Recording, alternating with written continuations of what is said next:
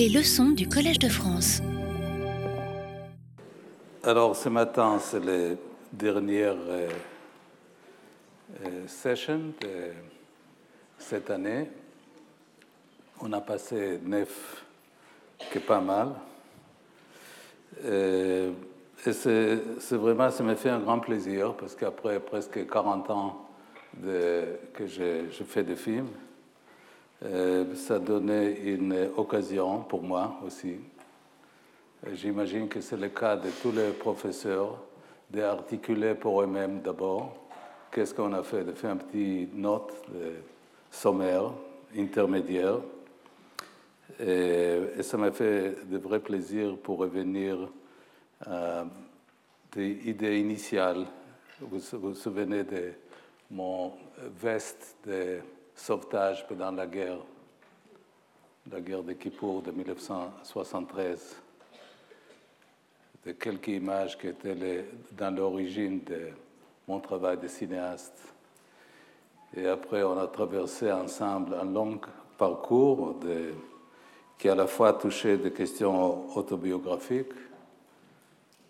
Vous vous souvenez de l'aide de ma mère qu'on a fait au, aux leçons inaugurales et, et, aussi du travail de mon père avec Lullaby to My Father sur le Bauhaus, des questions plus, plus politiques euh, en Israël par House, journal de campagne, et aussi dans le tiers-monde d'Ananas, euh, des questions d'adaptation de, de, textes littéraires comme celui-là d'Aaron Appelfeld et Elsa Triolet au cinéma, des questions de mythologie, euh, Esther et Golem.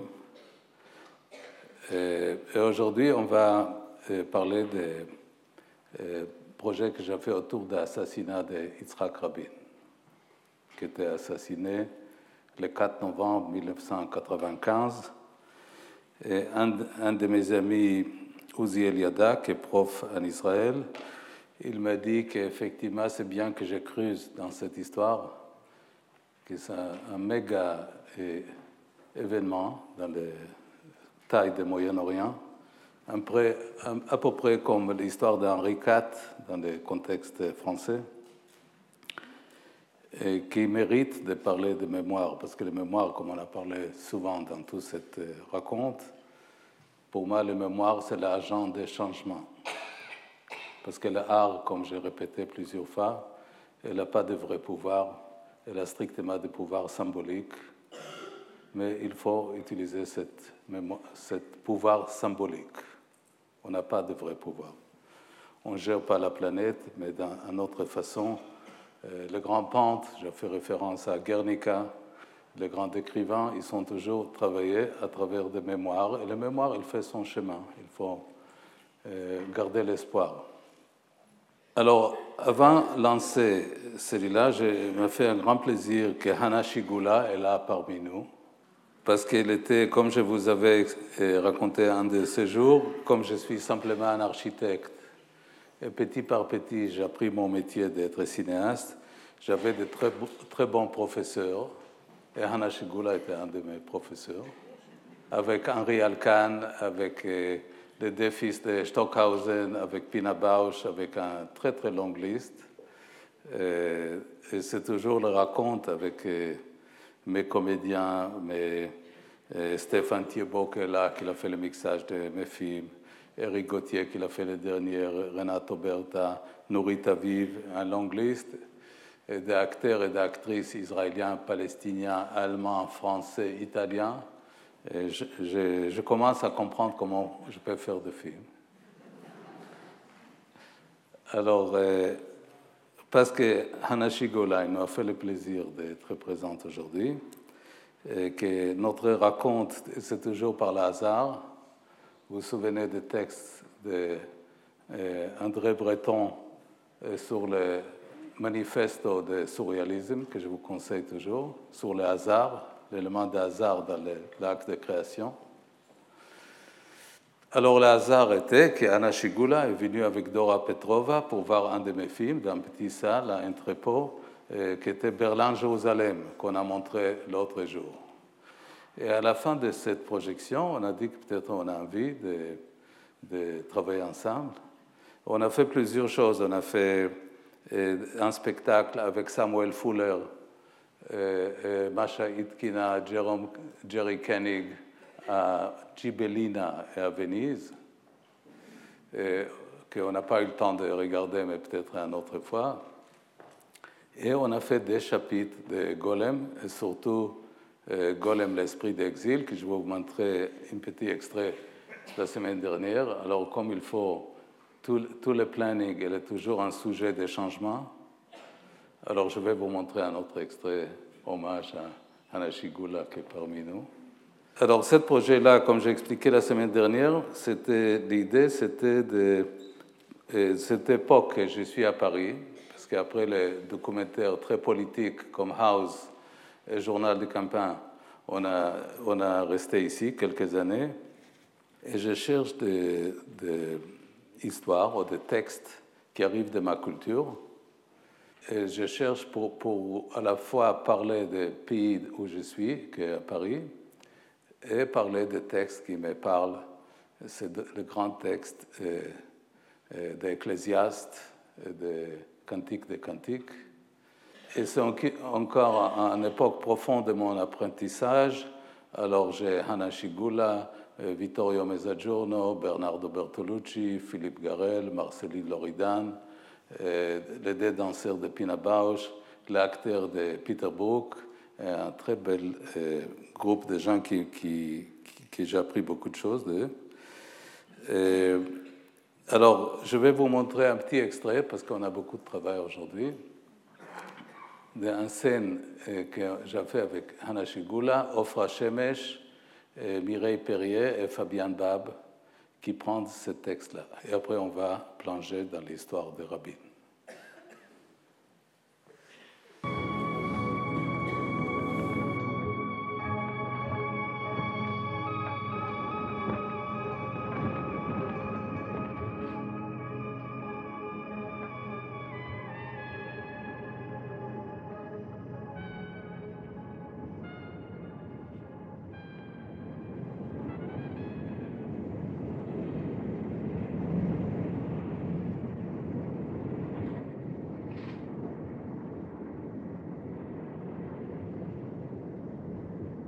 En voulant repousser le jour du malheur ou rapprocher le règne de la violence. Ils sont allongés sur les lits d'ivoire, ils sont mollement étendus sur leurs couches, ils mangent les agneaux du troupeau, les vomis à l'engrais, ils délirent au son de l'harpe, ils se croient habiles comme David sur les instruments de musique. Ils boivent le vin dans les larges coupes il se parfume à l'huile de prémisse. Quel profit a-t-il pour l'homme de tout le travail qu'il fait sous le soleil? Un âge s'en va, un autre vient, et la terre subsiste toujours. Le soleil se lève et le soleil se couche. Il aspire à ce lieu d'où il se lève. Le vent va vers le midi, il tourne vers le nord. Le vent tourne, tourne et s'en va. Et le vent reprend ses tours. Tous les torrents vont à la mer et la mer n'est pas pleine. Vers ce lieu où vont les torrents, là-bas ils s'en vont de nouveau. Toutes les paroles fatiguent, l'homme ne peut plus parler. L'œil ne se rassasie pas de voir l'oreille ne se lasse pas d'entendre. Ce qui a été, c'est ce qui sera. Ce qui s'est fait, c'est ce qui se fera. Aucun souvenir des temps anciens. Et quant aux suivants qui viendront, il ne restera d'eux aucune mémoire.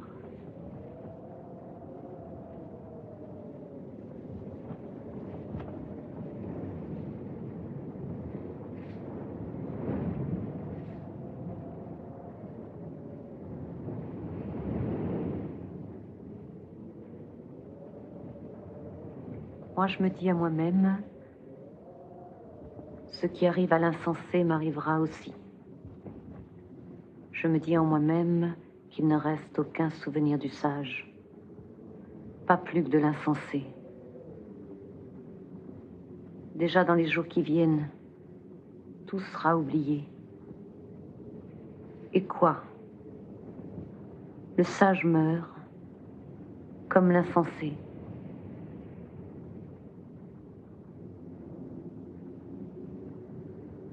Je vois toutes les oppressions que se font sous le soleil. Des opprimés, mais nul reconfort pour eux. La force est du côté des oppresseurs. Et moi, je félicite les morts qui sont déjà morts plutôt que les vivants qui sont encore en vie. Et encore mieux que les uns et les autres, celui qui n'a pas encore existé et qui n'a pas vu les mauvaises actions qui se font sous le soleil.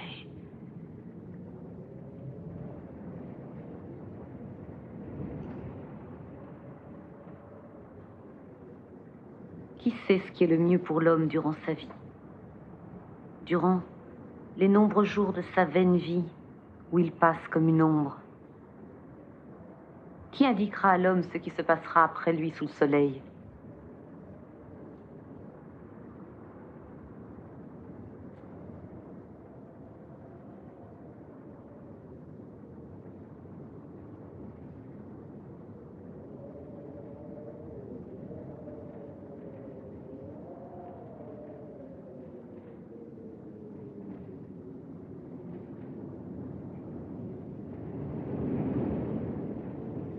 Sur les lèvres de l'homme intelligent se trouve la sagesse.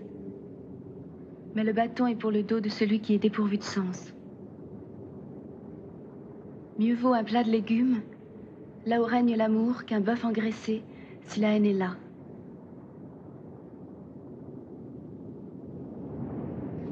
Je vous en conjure, fille de Jérusalem, n'éveillez pas, ne réveillez pas l'amour avant qu'il ne le désire.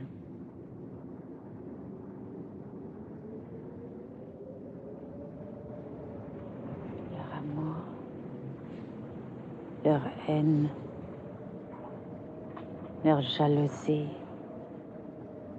ont péri. Ils n'auront plus jamais de part à tout ce qui se fait sous le soleil.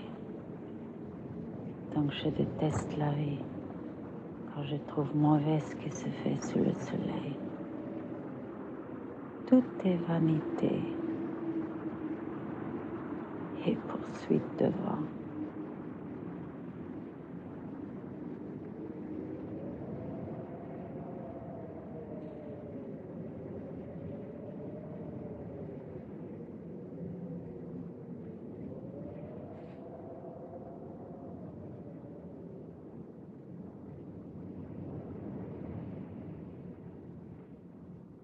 לך נא, שוב נא, אישה לבית אמה. Nous avons une sœur. Elle est petite.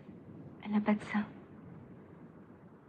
Que ferons-nous de notre sœur au jour où l'on parlera d'elle Si elle est un rempart, nous bâtirons sur elle une tourelle d'argent. Si elle est une porte, nous fixerons sur elle une planche de cèdre. Je suis un rempart. Les médecins sont comme deux tours. Je suis alors à ses cieux, comme celle qui trouve la paix. Lechna, Shovna, Isha Levet Ima. Retournez, mes filles. Pourquoi venir avec moi? Et j'ai encore dans mes entrailles des fils qui puissent être à vous, comme hommes? Retournez, mes filles. Ale.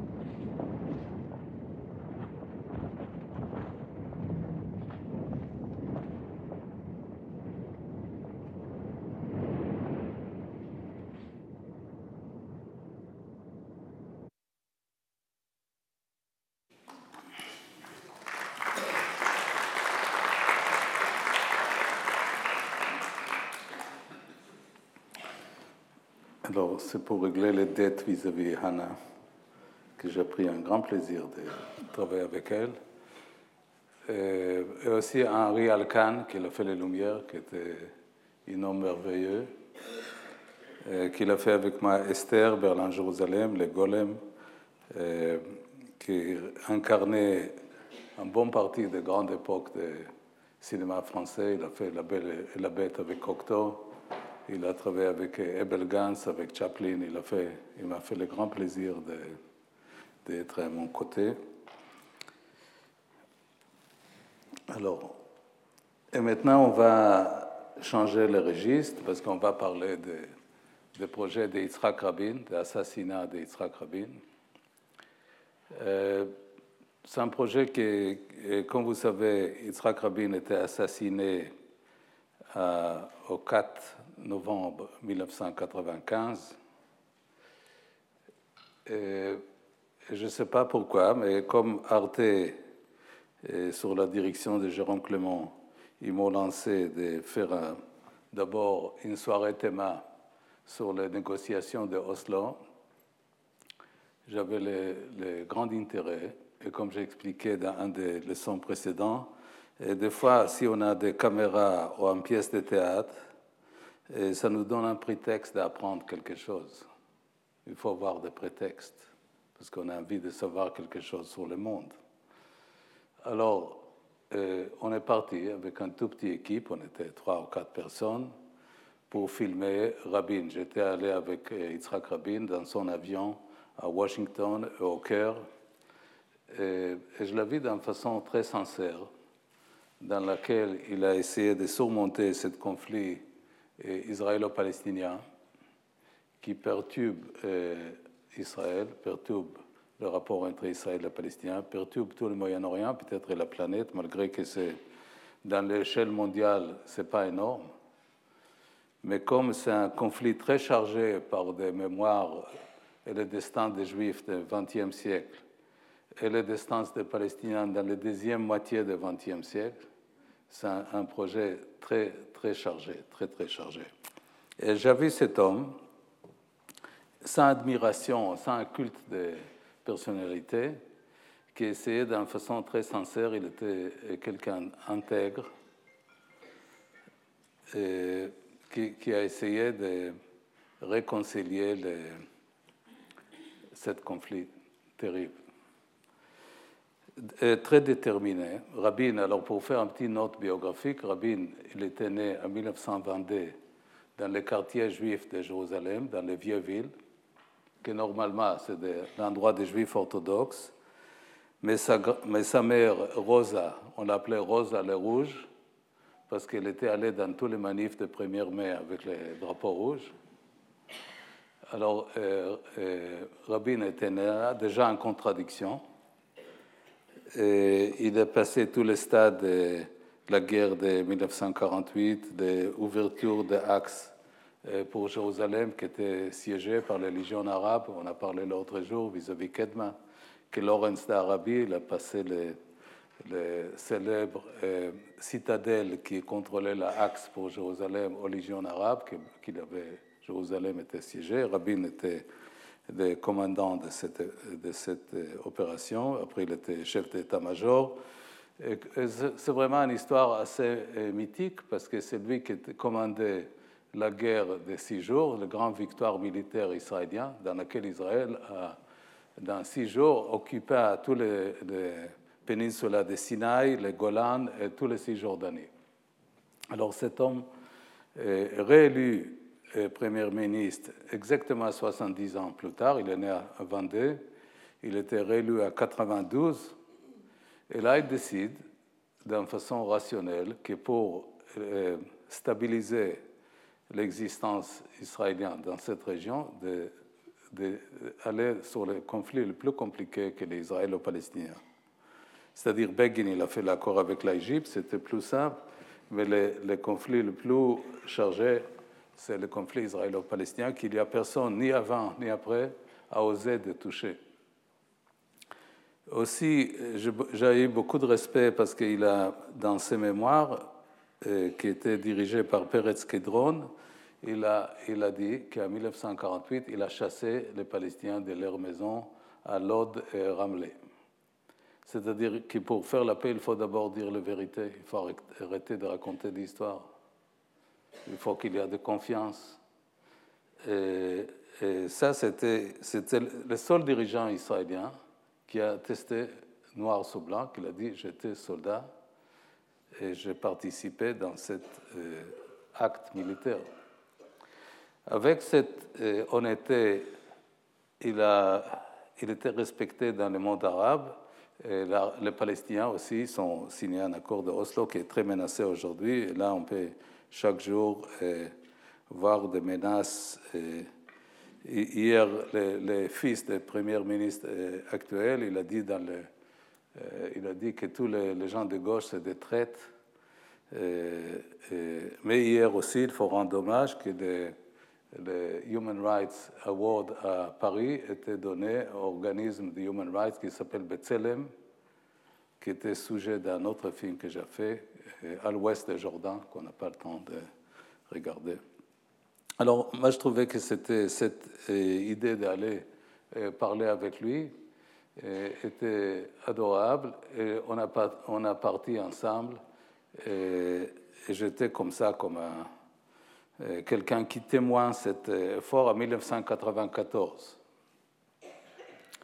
Alors, il y avait une sorte d'euphorie que, que on est en train d'avancer. Ce n'était pas sûr qu'on va arriver à résoudre tout le problème, mais quand même, c'était un effort sincère.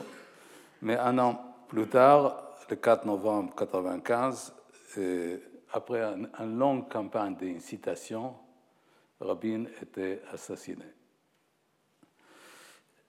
Alors, tout de suite après l'assassinat de Rabin, j'ai fait un film qui s'appelle La Reine des Merdes, qui est une sorte de film éclectique, dans lequel j'essaie de regarder comment un événement public euh, d'histoire peut être euh, transposé sur un film. C'est un film de sketch que j'ai discuté ou de, de fait des échanges avec des comédiens, avec des, gens, aussi avec la femme de Rabin, que j'étais allé la voir. Et comme j'étais allé la voir, c'était une journée très particulière parce qu'on arrivé là-bas. Elle n'était pas encore à la maison, mais elle m'a appelé, elle m'a dit Tu peux monter chez nous. J'ai vu que, parce que Rabin, il a, il a habité dans un appartement dans le nord de Tel Aviv, pas, énorme, pas énorme, 110 mètres carrés. Et, tous les voisins ont commencé à râler. Il a dit encore une équipe de télévision, parce que là, on a eu Clinton, ils ont bloqué l'ascenseur, on ne peut pas descendre les poubelles, etc. Un, scène de cette nature-là on arrivait à la, maison, il arrivait de retard, et c'était une journée très émotionnelle parce qu'ils ont amené tous les objets personnels des rabbins des résidences euh, de Jérusalem, les, chaussures de tennis, des, petits objets comme ça. Et elle m'a parlé, et c'est une interview qu'on n'a pas le temps malheureusement de voir, mais vous pouvez podcaster parce que de grand plaisir avec Collège de France que vous pouvez podcaster toutes les conférences qu'on fait, plus le film annexe sur leur site. Et merci Sabine, et merci Florence, et merci tous les professeurs du Collège de France qui m'ont donné cette occasion. Alors, qu'est-ce qu'on fait? Alors après, euh, euh, alors ça c'est pour, euh, alors la chronologie de mon travail, c'est 94 cette série pour Arte qui s'appelle Give Peace a Chance. Et 95, tout de suite après l'assassinat, 96, la reine de meurtre. Et après, un pause de 20 ans. D'ailleurs, pas très loin des choses que vous avez racontées dans les sciences qu'on a fait sur Kippour. Parce que Kippour, moi j'étais dans l'hélico de sauvetage battu par les missiles syriens en 1973, octobre 1973. Mais le film Kippour était montré dans l'année 2000, c'est-à-dire 27 ans plus tard, c'est-à-dire la mémoire travail. Il y a des choses qu'on peut faire d'une façon immédiate, il y a des choses qu'on attend. Et là, pour préparer les, films de Rabin, qui maintenant, tout l'archive euh, de Rabin, j'ai fait une donation à la Bibliothèque nationale à Paris.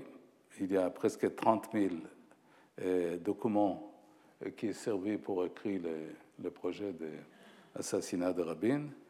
Il y avait des, documents vidéo. Alors, il y a d'abord cette matière brute, qui n'est pas mon travail, qui, qui est l'événement historique, c'est-à-dire l'élément d'archives, les vidéos, les, textes, les, affiches, les, les scènes dans lesquelles ils ont essayé de déstabiliser Rabin.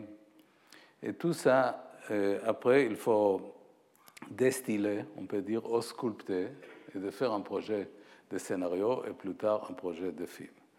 Alors, pour, pour commencer euh, notre travail sur ce projet, je vous montre par exemple un des vidéos qui montre euh, la scène que même pas un mois avant l'assassinat de Rabin, il y avait un énorme assemblement à Jérusalem dirigé par l'actuel Premier ministre d'Israël qui euh, euh, essaie de déstabiliser le gouvernement.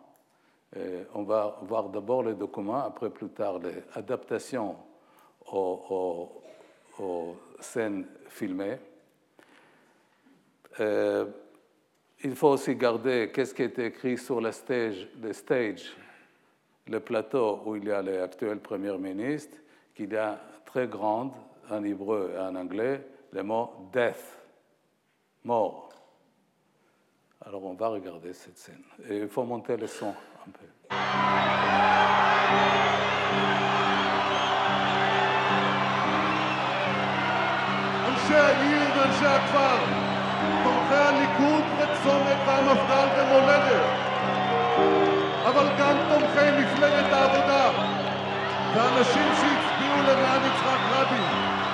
באנו לכאן להגיד בשם ציבור גדול עוד יותר, שצופה בנו עכשיו.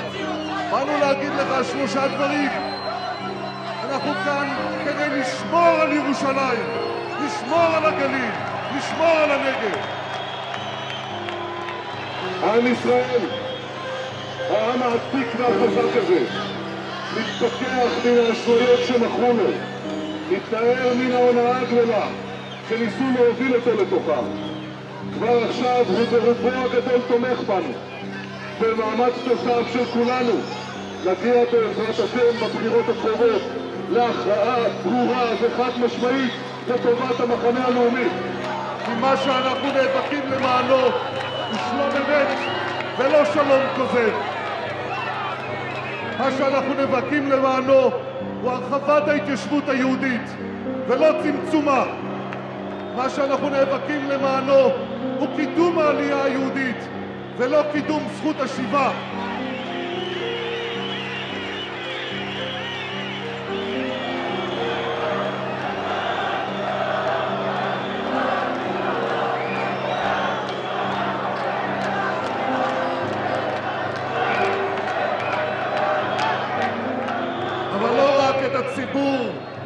מנסה הממשלה הזאת להוליך שולל. השולל גם את עצמה.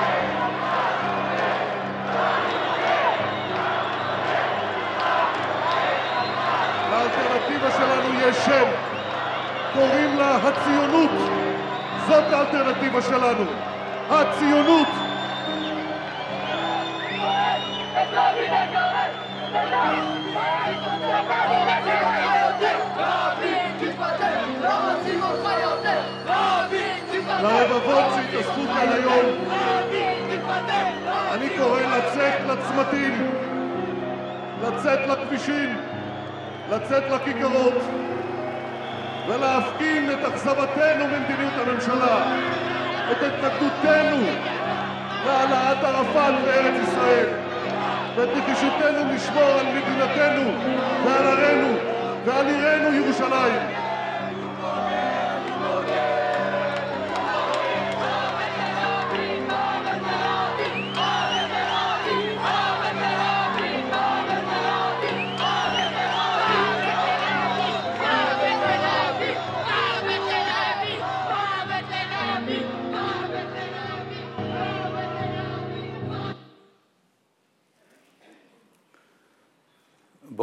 Bien sûr que le Premier ministre actuel, il a dit qu'il n'a pas écouté le cri et ni vu l'affiche qui était mise sur son plateforme. Et, et là, qu'est-ce que le cinéma ou le théâtre, il peut faire? Il peut rappeler la mémoire. alors, quelques semaines plus tard, Rabin était effectivement assassiné. Et, nous, on a commencé avec une grande euh, recherche. avec Rivka, on était allé euh, fouiller dans tous l'archive dans les centres rabbins, dans lesquels il se trouve beaucoup d'affiches et de textes qu'il a dit que Rabin et Pérez font partie des sectes sataniques. C'est-à-dire l'effort était assez concentré. On va voir avec le BNF parce qu'il sort une sorte d'architecture volontaire. Je ne sais pas s'ils sont tous été envie d'assassiner Rabin, mais déstabiliser son gouvernement d'une façon très concentrée. Euh, et après, il y a tout ce travail de traduction. Euh, euh, il y avait même une femme qui, est psychologue, qui a dit qu'il faut lui mettre un hôpital d'asile psychiatrique. Et alors, ils ont essayé de les déstabiliser. Ils ne sont pas réussi parce qu'il restait assez déterminé. Et ça finit par l'assassinat. Et, dans le sens presque shakespearien, on voit qui gère le pays aujourd'hui, c'est-à-dire c'est un assassinat plutôt euh, réussi. Alors, il y a le, je reviens au, exercice de cinéma, qui, comme je vous avais dit dans les séances précédentes, euh, chez moi, comme je suis simplement architecte, c'est un acte civil.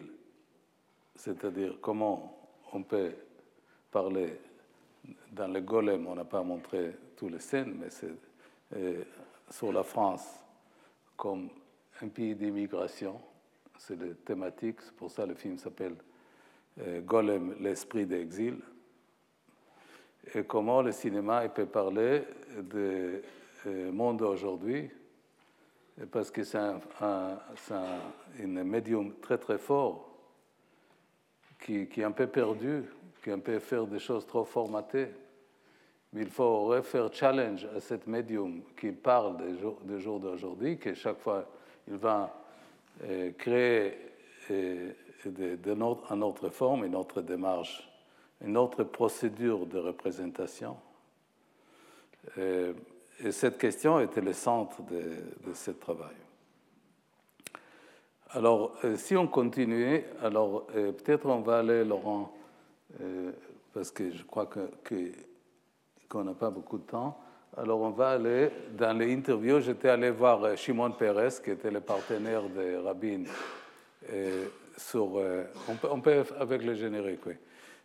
on peut quitter le partenaire de Rabin dans les négociations de Oslo. C'est-à-dire, il y a une démarche d'archives, archives vidéo, d'archives papier, des interviews que j'ai fait avec beaucoup d'interlocuteurs autour. Et tout ce matériel, après, il est transmis aux comédiens euh, pour euh, euh, inspirer, charger leur intellect, leur talent. On a eu 72 comédiens israéliens très, très doués qui, étaient, qui fait partie de ce projet. Et le, le plateau de cinéma devient une sorte de plateau d'études si je parle de, héritage de culture de où c'est une sorte de presque un plateau de discussion talmudiste, c'est-à-dire d'interpréter, d'opposer, de poser des questions, jusqu'à qu'on arrive d'articuler au terme cinématographique et de, et performance, qu'est-ce qu'on va faire. Alors, je parlais avec Shimon Peres, il y avait des conflits entre les deux hommes. Euh, euh, mais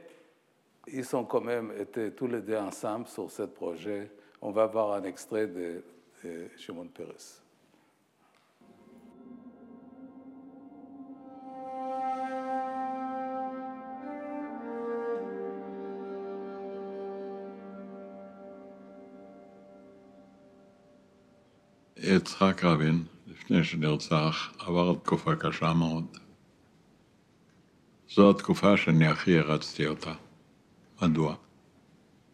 התחילה תעמולה עצומה נגד אוסלו, עם ארון מתים, לבישו אותו מדי אס-אס, מדי נאצים. ואני ראיתי איך הוא לקח את זה, אומץ לב יוצא מן הכלל. זה עורר בי הערצה. לא התקפל, לא נבהל. יום אחד עברנו, אני חושב, בווינגייט. זה ירקו עליו, צעקו עליו. מדהים. הוא כאילו לא אכפת. זה לא אומר שהוא לא היה מודאג.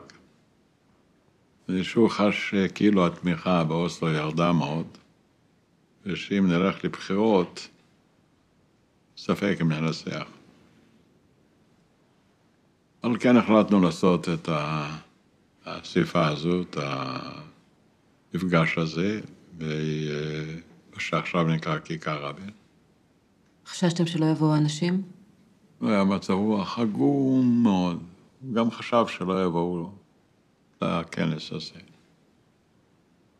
כשבאנו לכנס, הוא היה המום. מאות אלפי אנשים.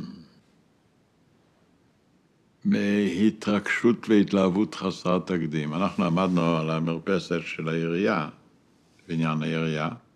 למטה היה כזה מבנה של מים, והנוער קפץ עם הבגדים לתוך המים, צעקו רבין, רבין, שלום, אוסלו, כל מיני קריאות. לא, לא ידע מה את נפשו. הכל התנהל בסדר גמור.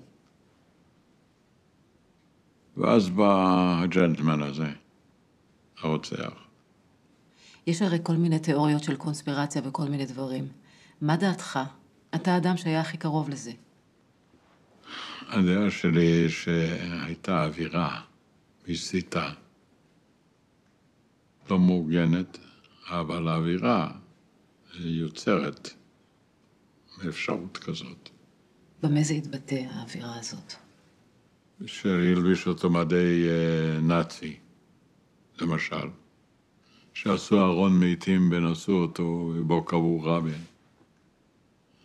שירקו עליו, צעקו עליו, קיללו אותו. נורא, נורא. הוא דיבר איתך על זה? קודם כל, בחלק הייתי בעצמי, אני גם כן הייתי שותף קצת לזה, גם כלפיי עשו אותו דבר.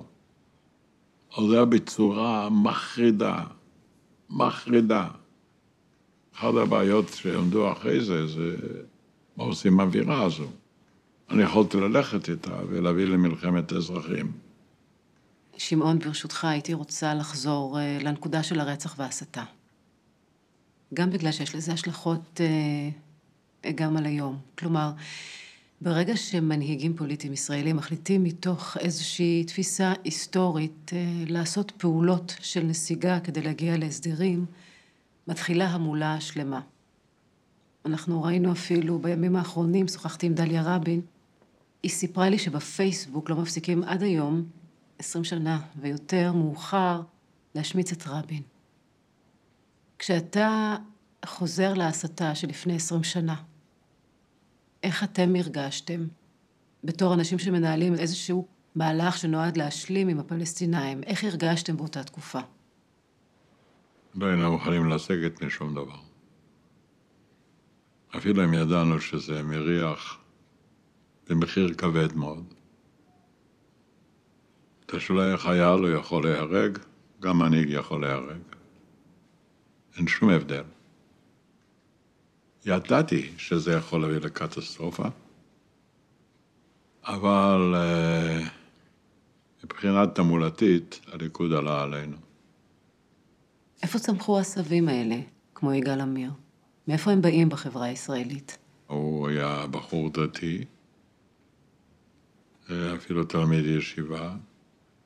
וספג את כל ההסתה נגד חלוקת הארץ. זה היה המשך הוויכוח על חלוקת הארץ. ועכשיו אנחנו חוזרים לרבין. איך אתה באמת משרטט את הימים האחרונים שלו?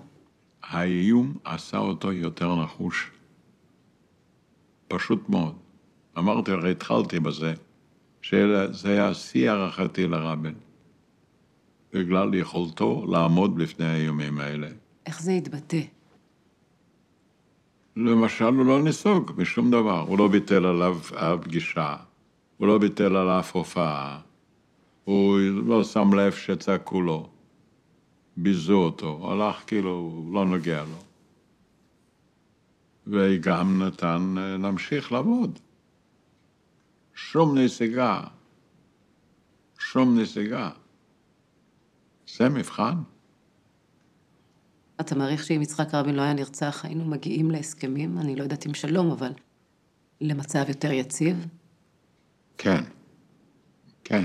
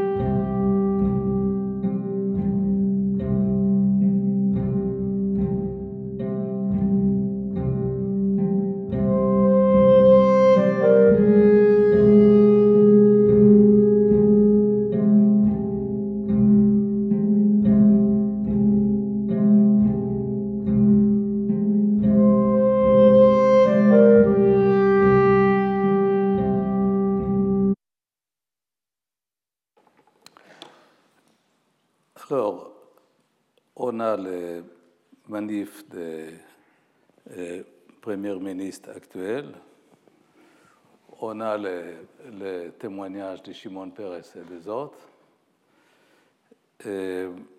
on a beaucoup de documents. Là, j'étais allé voir le, président de la Cour suprême d'Israël, Meir Shamgar, qui était déjà plus que 90 ans. J'étais allé chez lui, à sa maison, à Tel Aviv.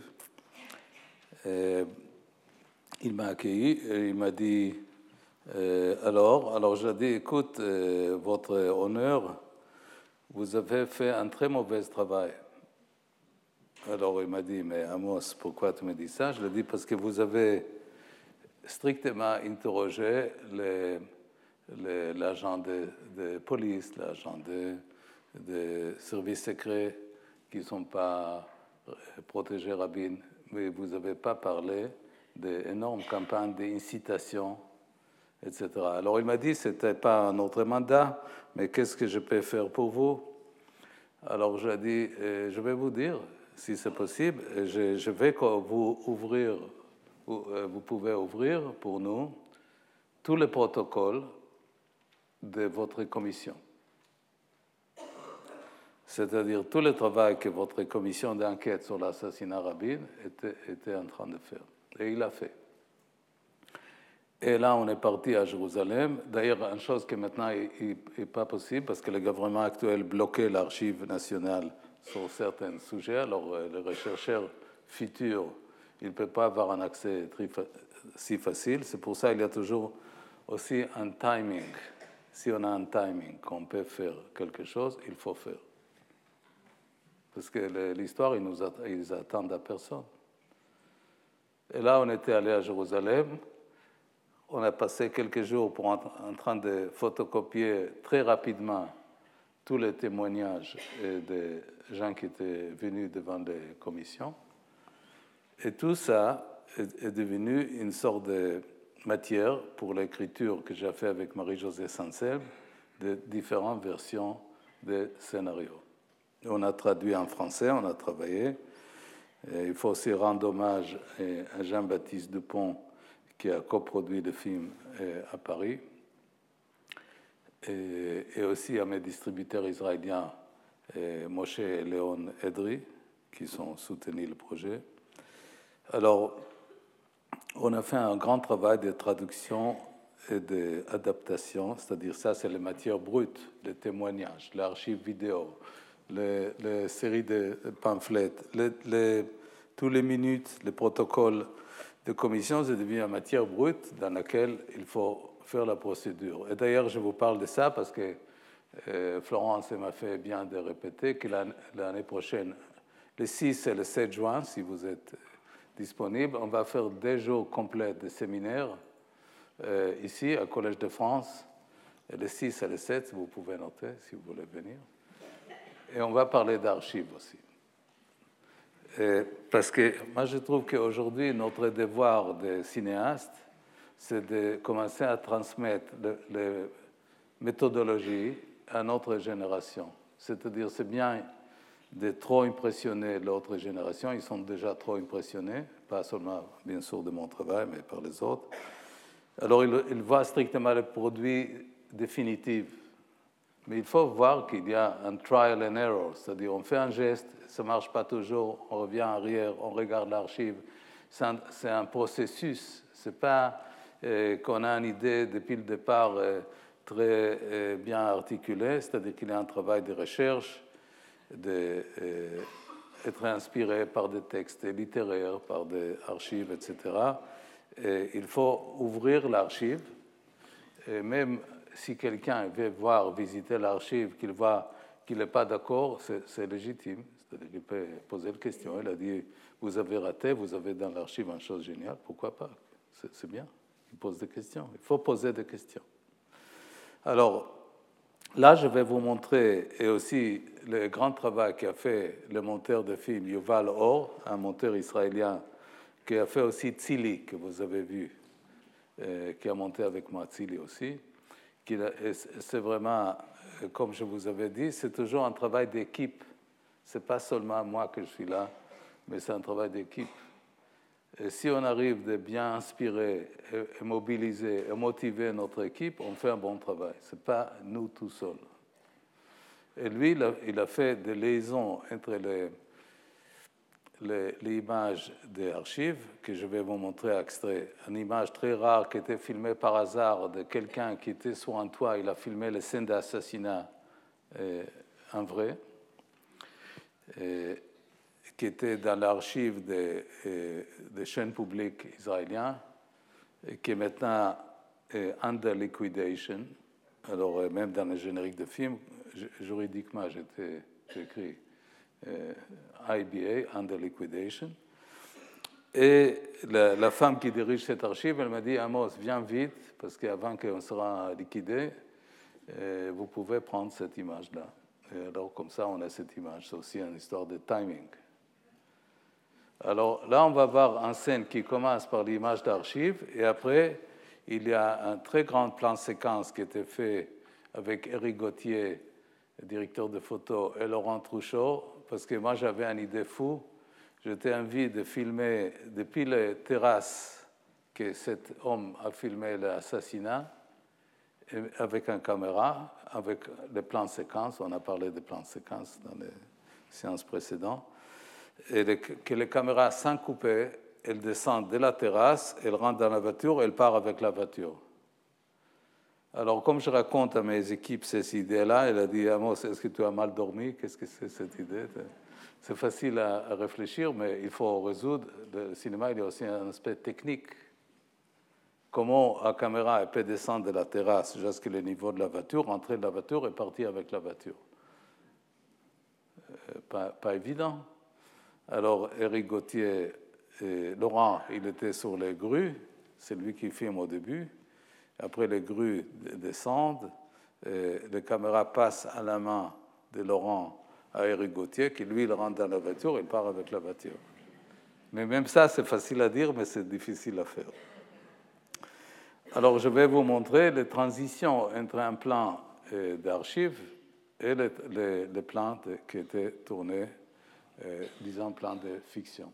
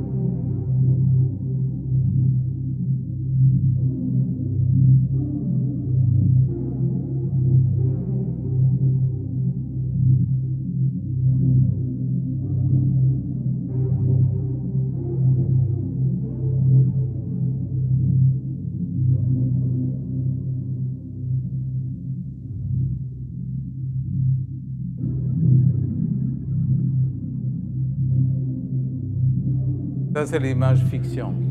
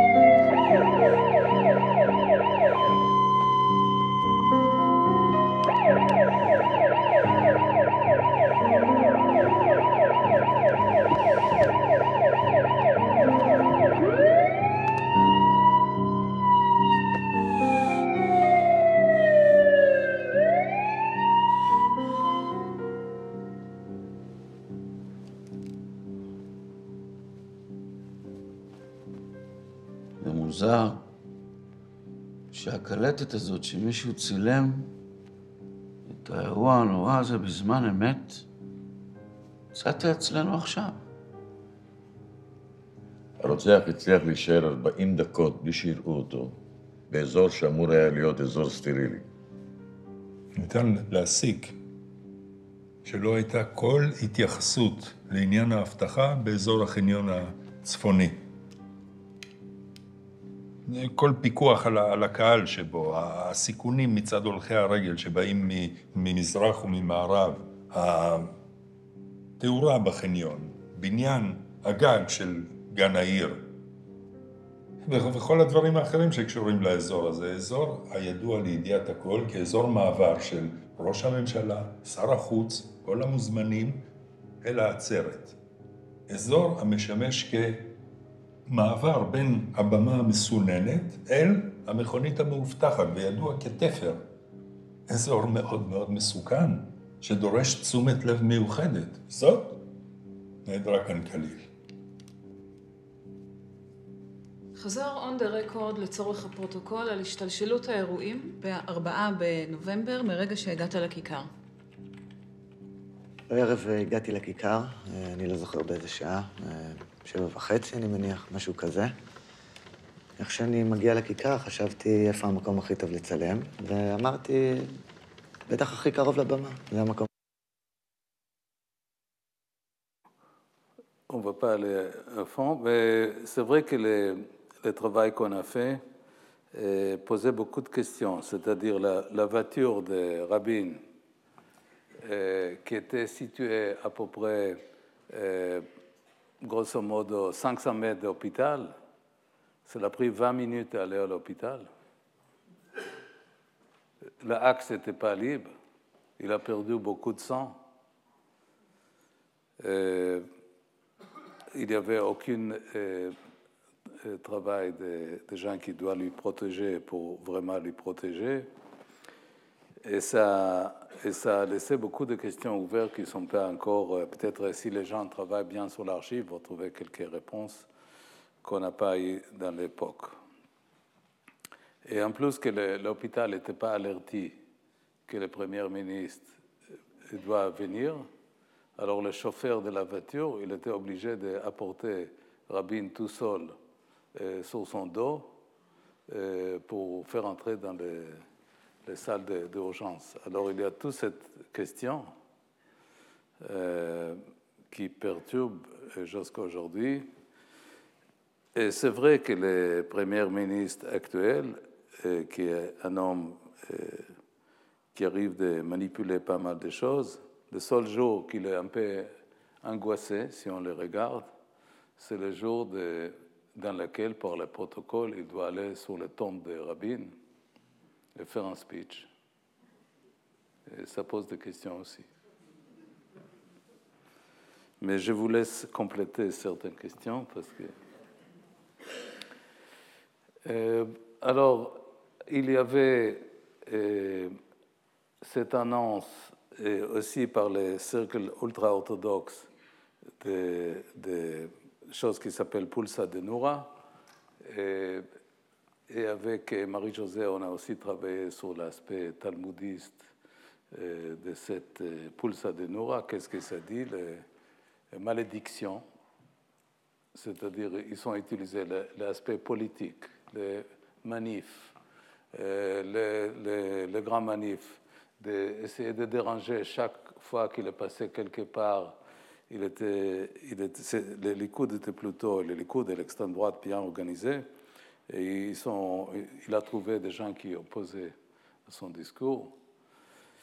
Et là, on va voir une cérémonie eh, de Pulsa de C'est une scène qu'on a écrite à partir de cette, eh, eh, malédiction. on regarde.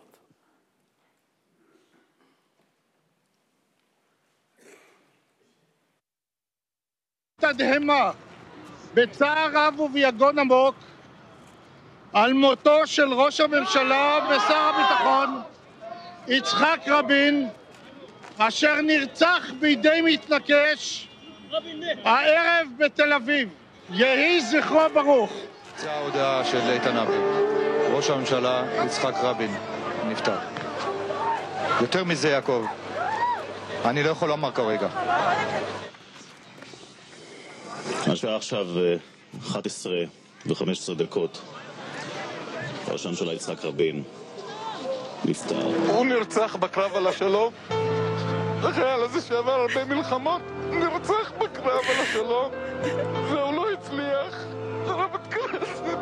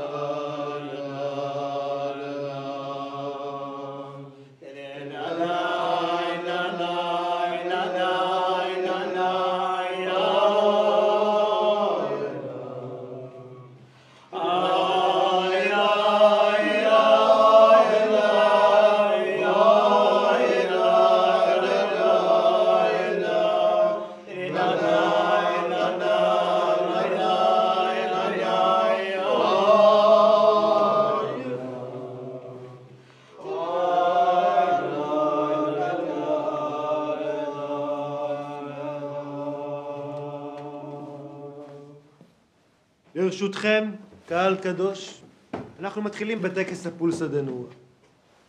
לפני יום הכיפורים נודע לנו שממשלת הצורר יצחק רבין לא רק מפקירה בידי אויבינו את עיר האבות חברון, אלא גם מעניקה להם חלק שליטה בבית העלמין היהודי שם.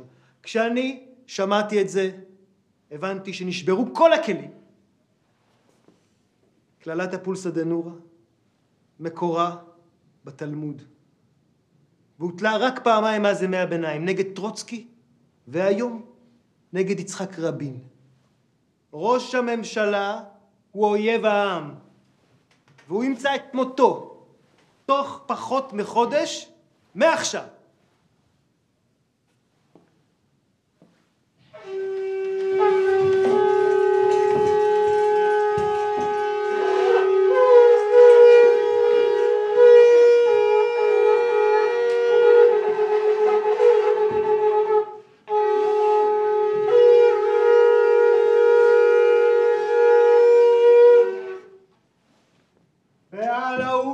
יצחק בן רוזה למשפחת כהן המכונה יצחק רבין יש לנו הרשות לזמן במקום הזה לדרוש ממלאכי החבלה שיביאו חרב לאיש הרשות ואין להם למלאכי החבלה שהם שליחים מן התחתונים רשות לרחם עליו ולסלוח לו על עוונותיו.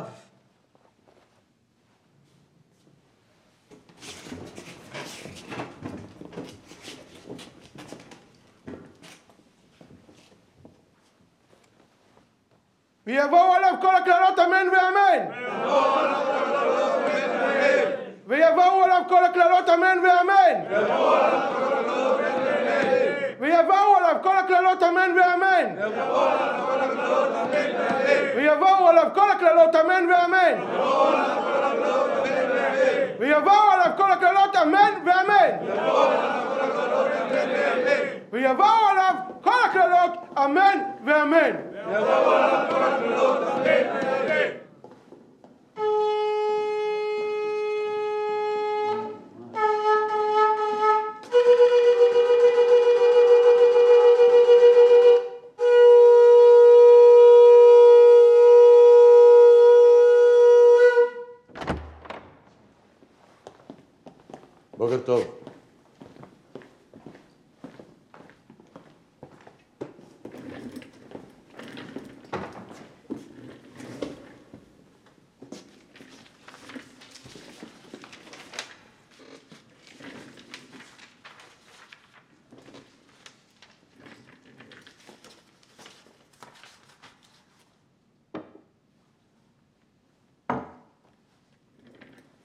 עורך דין נולטה, קרא בבקשה לעד הבא היועץ המשפטי לממשלה, מר מיכאל בן יאיר.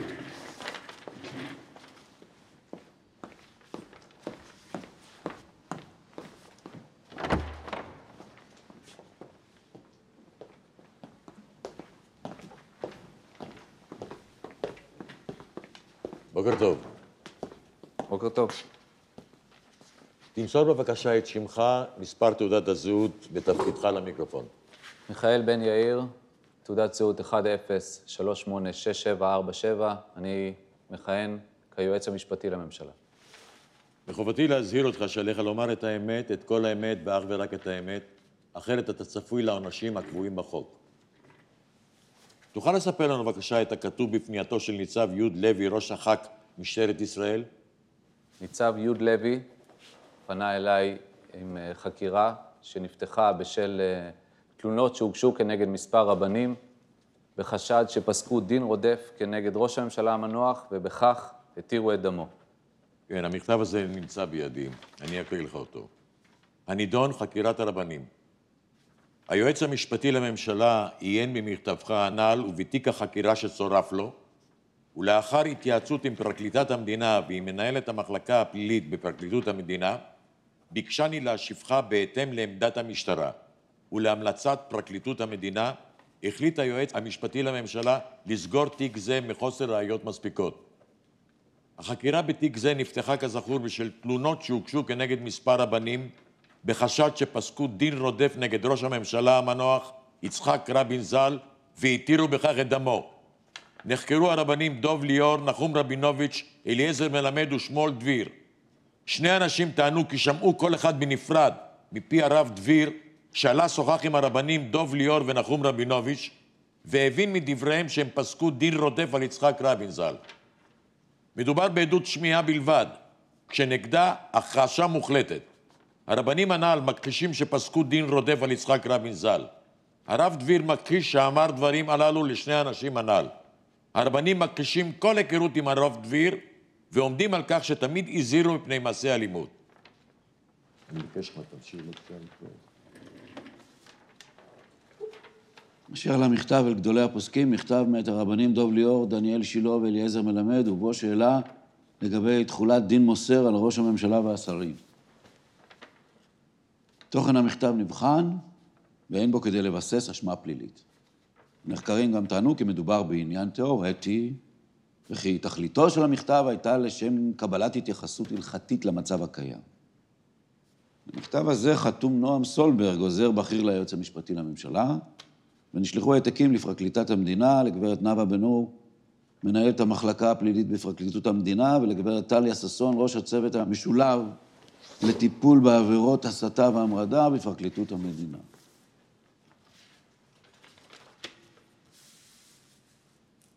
על מה התבססו התלונות נגדם? כנגד דוב ליאור וכנגד נחום רבינוביץ', אה, שני אנשים טענו כי שמעו כל אחד בנפרד מפי הרב דביר, אשר שוחח עם הרבנים והבין מדבריהם שהם פסקו דין רודף על יצחק רבין, זיכרונו לברכה. הרב דביר מכחיש את הדברים האלו, ואילו הרבנים מכחישים כל היכרות עם הרב דביר. הרבנים גם uh, טוענים כי הם uh, עומדים בתוקף, כי הם תמיד מזהירים מפני שימוש באלימות. לגבי המכתב לגדולי הפוסקים, מכתב מאת דוב ליאור, דניאל שילה ואליעזר מלמד. המכתב נבחן, נבדק והוחלט שאין מקום להאשמה פלילית.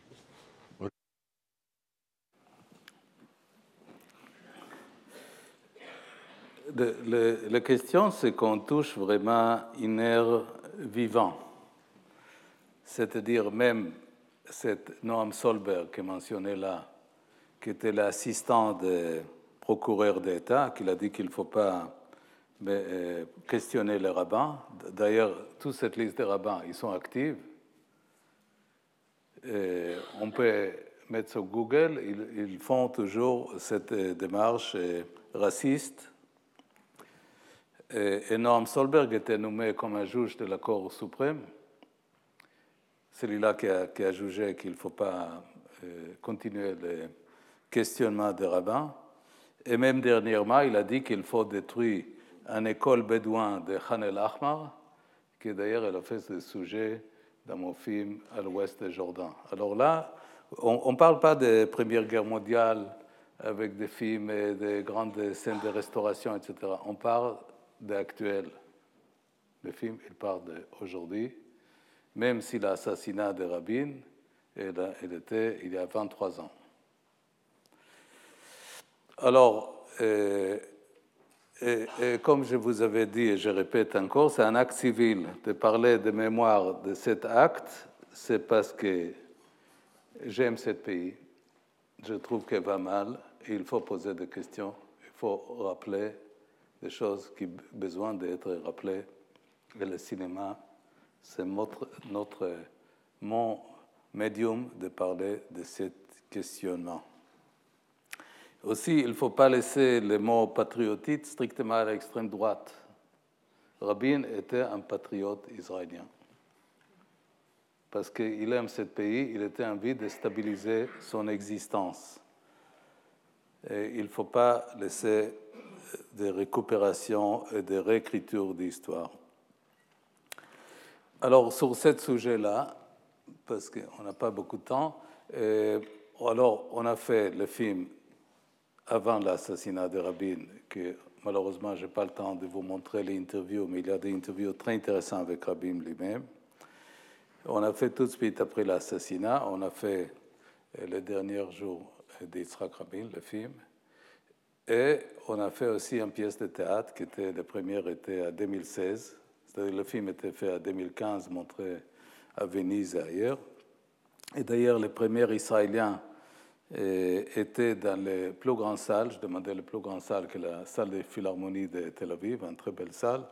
2500 personnes. Pérez est venu, le, le, président de la Cour suprême, c'est-à-dire tout ça dans les procédures d'un acte civil. C'est-à-dire ce n'est pas une, chose arty, mais il faut que ça joue son petit rôle modeste dans le réel. Et je dois dire hommage à mon distributeur israélien qui partage mes opinions euh, politiques, qu'il a fait tout le nécessaire pour que cette euh, projection va avoir lieu dans la plus grande salle d'Israël dans les jours d'assassinat, le 5 novembre, exactement 20 ans après l'assassinat, en 2015, 1995, 2015, dans les jours d'assassinat, dans cette grande salle.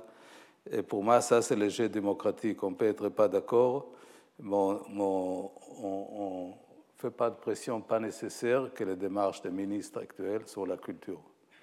Il faut que les questions, euh, ils ont leur place pour poser les questions. Alors, je vais vous montrer un tout petit extrait de cette pièce de théâtre qui, qui s'appelle Chronique d'un assassinat, que le premier était au Festival d'Avignon au Palais des Papes, qui après était à New York, à Lincoln Center à Los Angeles, et dernièrement, le 8 octobre, c'était à, la, salle de Philharmonie de Paris, avec Barbara Hendricks, euh, qui a fait une très belle prestation de Chant de la Terre de Gustav Mahler et de Kaddish de Maurice Ravel, des grandes actrices israéliennes, Sarah Adler et Yael Bekassis. D'ailleurs, Yael Bekassis, elle a fait avec moi Kadosh, et c'est elle qui était dans l'interview avec Shimon Peres, et on a fait un grand travail ensemble. Et, et là, dans les versions du Festival d'Avignon, c'est Sarah Adler et, et Yam Abbas, l'actrice palestinienne, qui sont tous les deux joués le rôle de la femme de Rabin. On va voir un tout petit extrait pour vous montrer que j'ai décidé de prendre cet événement d'assassinat de Rabin et j'ai fait alors de films de commentaires, de films de fiction, de pièces de théâtre. Et on a fait aussi des expos à la Fondation Lambert, aussi avec l'aide de euh, Sébastien Moreau, et des, des, livres qui étaient dédiés euh, aussi au musée de Maxi à Rome.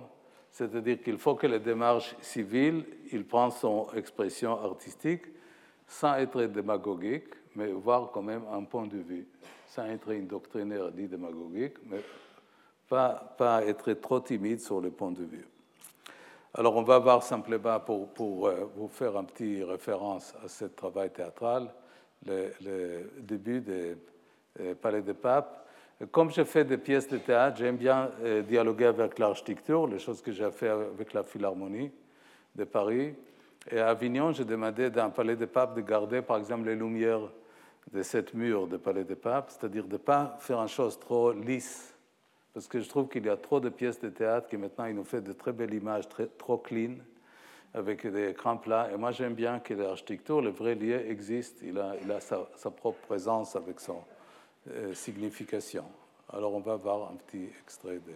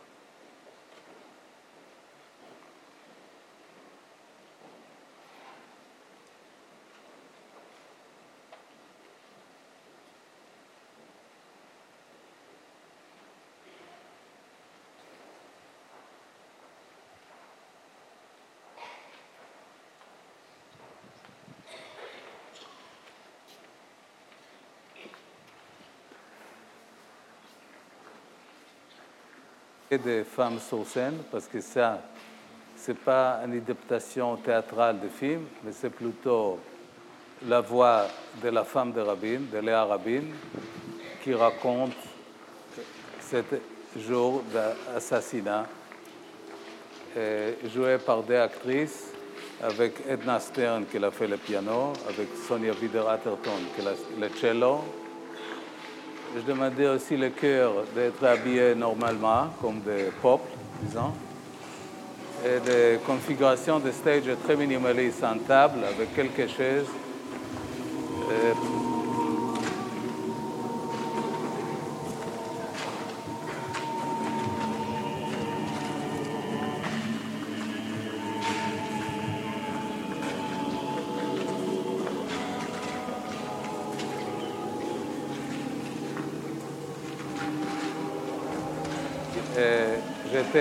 Par Jean Kalman qui a fait les Lumières.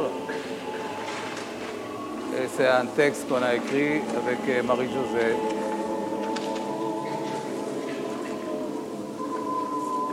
inspiré des mémoires de Léa Rabin. On a mis des micros pour augmenter le bruit des pas. Et toute la configuration est très minimaliste.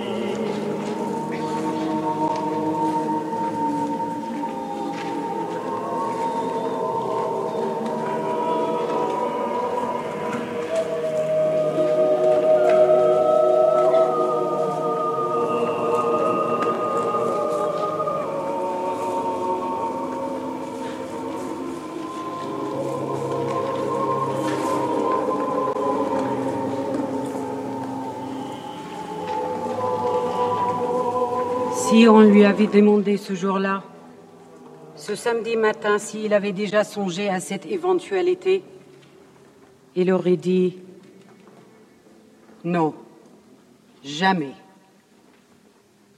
Il est parti confiant, l'esprit tranquille. Il n'aurait jamais accepté de porter un gilet pare-balles. Il n'avait aucune espèce d'inquiétude en ce qui concernait sa sécurité personnelle. Et je dois avouer que moi non plus. J'avais confiance en ces gardes du corps. La pensée ne m'avait pas effleuré qu'une telle chose puisse se produire, qu'une telle chose se produirait. En revanche, ceux à qui j'en veux vraiment, et je ne cesse d'y penser, bien que cela me coûte, ce sont les maîtres à penser qui ont cultivé cette mauvaise herbe, qui ont prôné ce genre de choses, et les milieux politiques qui ont traité Yitzhak d'assassin pendant si longtemps, d'assassin et de traître. En l'accusant de ne pas savoir où il menait le peuple, ils ont induit certaines idées, une telle façon de voir les choses qu'un homme a pu considérer que puisque Rabin était un traître, qu'il bradait la terre d'Israël, et la terre d'Israël est plus sacrée que la vie de cet homme, c'était un devoir religieux de le tuer. Je n'arrive même pas à être en colère. Je ne ressens aucune colère. Je n'y arrive pas. Je ne peux pas éprouver de colère, seulement de la peine. Ils ont commencé à hurler à la seconde où ils m'ont vu arriver devant notre immeuble. C'était un vendredi après-midi. J'étais seule dans la voiture, sans garde du corps. L'un d'eux criait Après les prochaines élections, nous vous pendrons par les pieds sur la place, toi et ton mari, comme Mussolini et sa maîtresse. Voilà ce qu'on vous réserve. Tu ne perds rien pour attendre.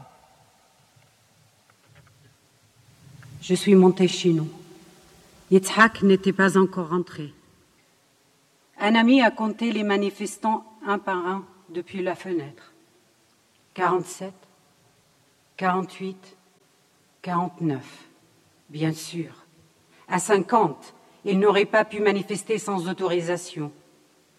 Ces insultes, ces comparaisons avec les fascistes, nous les entendions presque chaque jour à cette époque, Yitzhak et moi, l'époque où le processus de paix semblait devoir l'importer. Un mois plus tôt, il y avait eu une manifestation de la droite à Jérusalem. C'était le soir du vote d'Oslo II à la Knesset. Benjamin Netanyahou a prononcé un discours d'un haut d'un balcon, pendant que sur la place Tzion, des manifestants mettaient en pièces une caricature d'Itzhak en uniforme nazi, sous l'œil des caméras de télévision. Ce vendredi-là, c'était le 3 novembre. Les manifestants ont hurlé leur slogan urdurier sous nos fenêtres jusqu'à 6 heures du soir. Ils sont partis un peu avant le retour d'Ishak. L'assassin était parmi eux. Je l'ai appris ensuite. Pourquoi les partisans du processus de paix ne sont-ils jamais venus manifester devant chez nous, ne serait-ce que pour affirmer leur présence? Pourquoi n'ont-ils pas proclamé leur conviction? Fait entendre leur voix aussi fort. Quand Yitzhak est rentré à la maison, il a ignoré les insultes, comme il l'avait fait tous les autres vendredis. Malgré son mouvement de colère, quand je lui ai rapporté les injures lancées contre nous, nous avons passé une soirée tranquille. Depuis quelques mois, on voyait se multiplier des affiches qui représentaient Yitzhak avec un kifiya, comme Yasser Arafat. Elles en mettaient partout, dans tout le pays, au carrefour, au feu rouge. Il y avait toujours un petit groupe de gens qui criaient des injures, le traitaient de traître et d'assassin. Un jour, j'étais seule dans la voiture sans Yitzhak. J'ai demandé au chauffeur de s'arrêter. Nous sommes sortis de la voiture et nous avons déchiré ensemble ces affiches ignobles.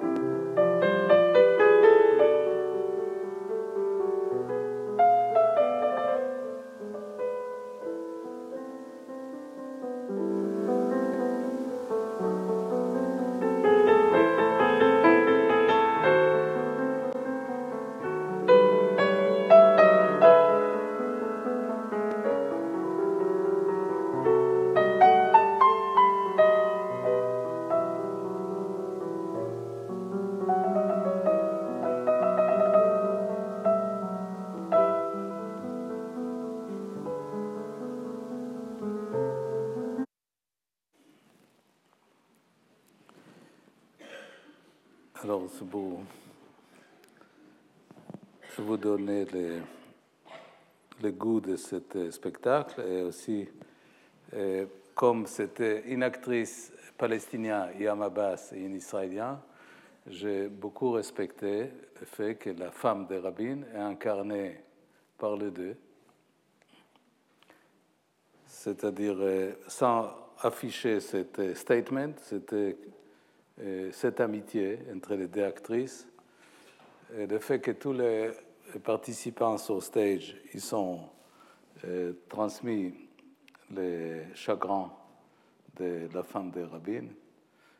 C'était une soirée, c'est une sorte de lamentation. Alors, il y avait le, le film qui, avec tout son travail de recherche, les documentaires, les lamentations, l'expo. Et, et c'est vraiment une sorte de projet dans lequel on prend cet événement historique et on transpose sur des formes variées. Mémoire.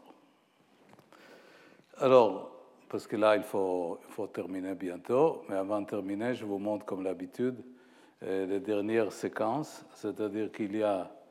Euh, on revient au film. Alors, je crois qu'on va peut-être euh, zapper les choses euh, de, que Rabin elle dit sur Gaza, malgré que c'est très intéressant. Peut-être on va montrer quand même, euh, on va montrer quand même Gaza, et après le Knesset, et après on va aller dans les séquences. Euh, bon, alors ça c'est une conférence de presse que j'ai filmée au Caire. Comme tout le monde parle actuellement de Gaza, Rabin, il montre sa vision de Gaza. Et c'est très opposé des choses qu'on voit aujourd'hui, et même opposé à la conception d'Ariel Sharon, qui est unilatérale. C'est-à-dire qu'Israël retraite et, basta così, et après les Palestiniens font tout ce qu'ils veulent. Rabin, il est contre l'unilatéral, il dit qu'il faut faire un, accord. Et d'ailleurs, je, trouve que l'accord de paix, comme, comme l'acte d'amour, il ne peut pas être unilatéral. C'est-à-dire qu'il faut que l'autre existe. Alors on écoute Rabin. C'est une conférence qui était faite au cœur. Non, pas ça. D'après Ok.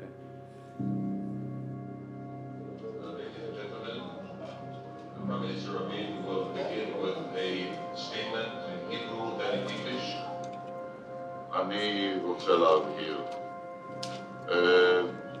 אולי ניתן פרסום רב מדי באמצעי התקשורת, שכאילו שני נושאים מרכזיים דרמטיים עומדים להיות מופרעים בפגישה הזאת בין ערפאת לבין השוטר על הגשר והגדלה יותר משמעותית של אזור יריב. אני חושב שלגופם של דברים, יותר מדי עסק, לא, לא רק בגללנו, אולי בעיקר לא בגללנו, בנושאים סימבוליים, ואת הבעיה המרכזית של מה יקרה בעזה. שלושת רבעי מיליון פלסטינאים, מצוקה כלכלית, לבנות מערכת שתקיים את החוק והסדר הציבורי, שתישא באחריות גם לתחומי אחריותה הביטחונית, שתתחיל להיערך לפיתוח, שקודם כל תחליף אותנו בניהול העניין, כי ציינתי קודם, 24 אלף מקבלי משכורות יש היום רק מצד המינהל האזרחי באוכלוסייה הזאתי. מחר, בעוד שבוע אנחנו עוזבים, מי ישלם להם? מי ערוך בכלל לשלם להם? האם יש מערכת שיכולה לקבל את האחריות? אני בעבר התנגדתי מאוד לנסיגה חד צדדית מעזה, והסיבה הייתה, קודם כל, שלא יוטל עלינו האשם שעל ידי נסיגה כזאת יהיה כאוס, הרג הדדי וכל מיני דברים שיכולים לקרות אם מחר נעזור באופן חד צדדי את עזה. אם לא יהיה גורם שיוכל לקבל עליו אחריות ביטחונית מינימלית, ואין כזה. מי שיכול לקבל על עצמו אחריות מינימלית לצרכים חיוניים מיידים בעזה. אם לא ניתן חשמל, אין חשמל בעזה. אם לא נזרים מים, אין מים בעזה. אם לא נספק חמצן לבתי החולים, אינני יודע מה יהיה בתי חולים. אם לא נספק תרופות, ואם הקיטוע יהיה חד,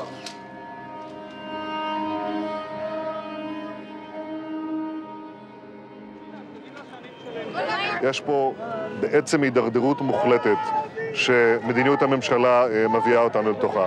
היא מפקירה את הביטחון לא רק של המתנחלים, אלא גם של תושבי רעננה שמפגינים פה לידי והם מבינים שהברירה היא פשוטה. או מדינה פלסטינית במרחק של דקות ספורות מכאן, שזה רק ההתחלה, או אוטונומיה עם ביטחון כפי שאנחנו מציעים, וזאת הברירה שתעמוד בפני הציבור, אני מקווה בבחירות חדשות מוקדמות. Alors, c'est un, un autre concept de rapport entre les gens, c'est-à-dire qu'il faut qu'il y ait de l'eau, des salaires, euh, il y a des, êtres humains là-bas, ce n'est pas strictement des objets militaires. Et là, malheureusement, on n'a pas un représentant de cette vision. Et de toute façon, comme on connaît que l'histoire est cyclique, on va payer cher. Alors, il faut qu'il y ait un dialogue restauré, il faut qu'il y ait un moyen d'écouter aussi le problème de l'autre. Ce n'est pas, pas obligatoire d'accepter tout automatiquement, mais il faut qu'il y ait ce dialogue et pas strictement le rapport de force. Là, on passe, euh, on va vers euh, un autre petit fragment que Rabin essaie de parler dans le Knesset euh, quelques jours avant son assassinat. On, va, on va regarder ça. Ouais. אני מבקש שייכנס. אני מבקש אישית שראש הממשלה ייכנס. לא, אל תעשו לי את זה. אל, תראו מה שאתם עושים, אתם ממשיכים, אתם ממשיכים מה שעשיתם בחוץ. חברים, הרי התוצאות. אדוני, סליחה. רבותיי, ששש. בוודאי, בהחלט, בהחלט. בבקשה, אדוני ראש הממשלה. אני, זה רצוי אפילו. לא, ובזה יסתיים. אדוני, זה ראש ממשלה והוא יאמר מה שהוא רוצה. סליחה, אני לא מבקש מהבמה, אני, אל תפריע לראש הממשלה. לא מבקש מהבמה, התופעות של הלטת יצרים תחת הכותרת מניעת קרע בעם, התופעה של היום איננה חדשה. היא לא קיימת, להפריע, גם לא הפרענו לחבר היא. קיימת, אל תפריעו אתם. סליחה, חבר הכנסת יהלום, אל תפריע לראש ממשלה, תראו מה שאתם עושים. אתם חוזרים על תסמונת שאחר כך מתפרצת החוצה. פה אתם לא נותנים לו לדבר. זאתי התחלה. זה לא תנו לו דבר- לדבר עכשיו. זה לא תנו לו דבר לדבר כמו חדש. שלי בנימין נתניהו נתן. זה לא תן לו דבר לדבר. חוזר ואומר. אין התופעה הזאת חדשה. היום היא לובשת צורה תחת השם אחדות העם, ותחת השם אחדות העם משתמשים בביטויים שרק מביאים לקרע. ואני ממליץ להפסיק עם הצביעות.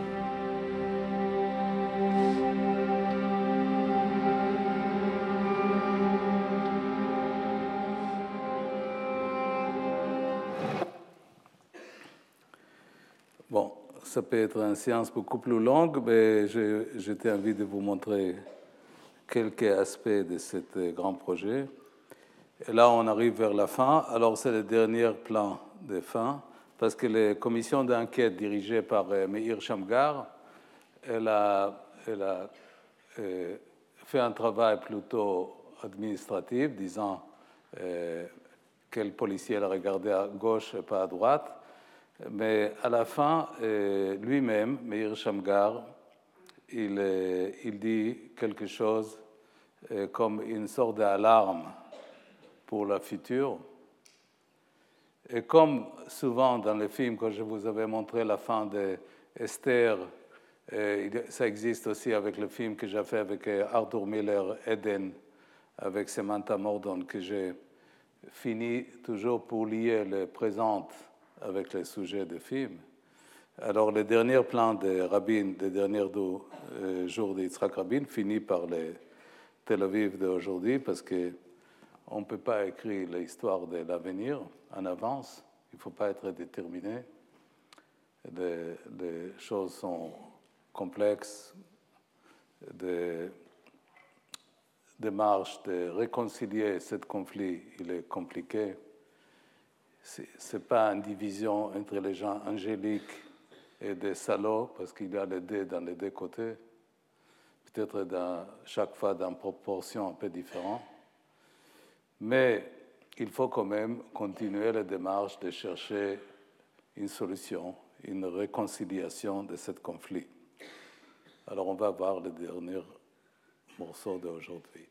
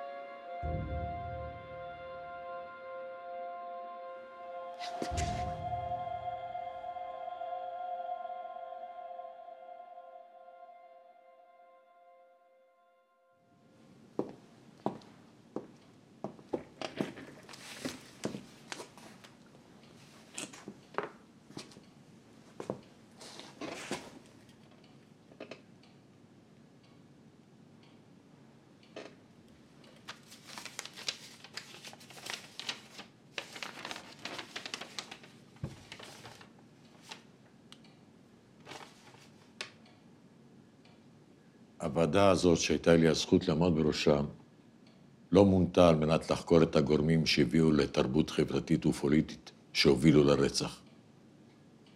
היא לא נדרשה לתת את דעתה על הנסיבות שהובילו לרצח. זה לא תפקידה של ועדת חקירה. הוועדה הייתה מוגבלת על פי חוק לבחון את תפקודם של האנשים והמערכות שהיו אחראים על ביטחונו של ראש הממשלה.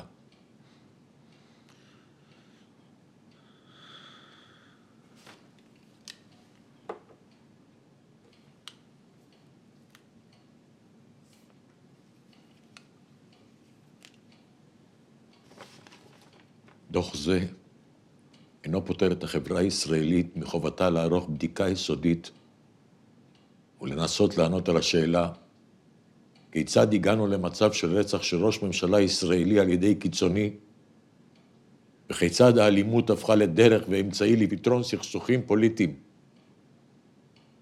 אין ספק שסקירה זו צריכה להתנהל על ידי החברה בכלולותה ובמוסדות החינוך בפרט. מאז כינונה של מדינת ישראל היה כוחה בשילוב ובאיזון ההכרחיים בין טיפוח כוחה לבין ההגבלות המוסריות שנטלה על עצמה. גאוותה של מדינת ישראל כדמוקרטיה היחידה במזרח התיכון הייתה בין השאר בכך שתופעות שליליות כגון רצח פוליטי אינן מצויות בתרבות החברתית והפוליטית שלה. שלוש יריות אקדח ב-4 בנובמבר 1995 שינו כליל את הנחות היסוד האמורות. מדינת ישראל שלאחר רצח ראש הממשלה מר יצחק רבין, זיכרונו לברכה, לא תשוב להיות מה שהייתה לפניו.